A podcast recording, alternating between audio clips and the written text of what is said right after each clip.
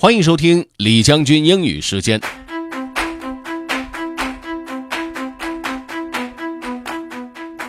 各位好，今天和大家分享的内容又是一篇来自于美国前总统奥巴马的演讲啊，但是这篇演讲呢不是开学的演讲，是他在一个毕业典礼上的演讲，为一群毕业的中学生所做的演讲。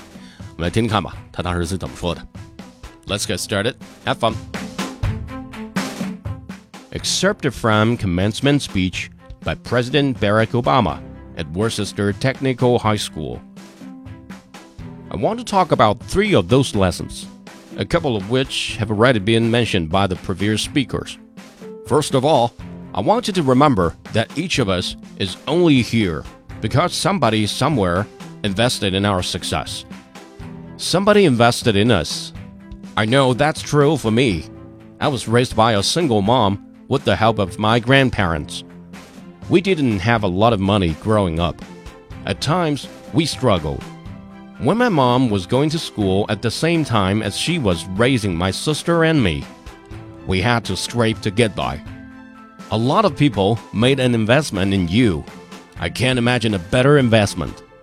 But as you experience your success and as you experience setbacks, you need to remember everything that's been put in to make sure that you had opportunity. Which brings me to the second thing I hope you remember when you leave here. You're going to also have to give back.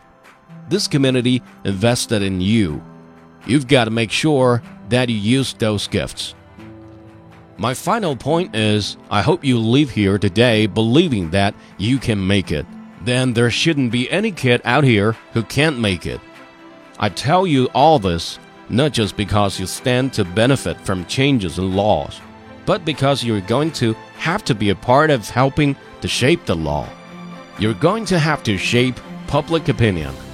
You're going to have to remember everybody who invested in you. You're going to have to remember the experience of being part of this incredible community. And then, when you go out into the world, whether you're a business person or you're in the military, or you're an academic, or a doctor, or whatever it is that you're doing, you're also going to be a citizen. You're also going to be somebody who has a voice in how this country operates. And you've got to push so that others get the same chance you did. 当时任美国总统奥巴马来到这个中学，呃，为毕业的孩子们做演讲的时候，孩子们都非常兴奋。演讲当中呢，他提到了三点 孩子们应该可以体会到、感受到的东西，非常重要。第一个就是别人在你身上投入了，不管是精力还是金钱还是其他的东西，那么因为别人投入，你才有今天。第二个，你需要回馈社会。第三个，如果你能做到，那别人也应该有同样的机会。对于还在学校里读书的孩子们，是时候让他们更加感受到。责任的重要性了。如果您想回听本期节目，可以关注重庆之声的微信公众号“重庆之声”，点击品牌进入李将军英语时间就可以了。另外，还可以在喜马拉雅 FM 上搜索“李将军”，就可以找着我了。OK，that's all for today. Thanks for listening. This is generally 李将军。下期节目见。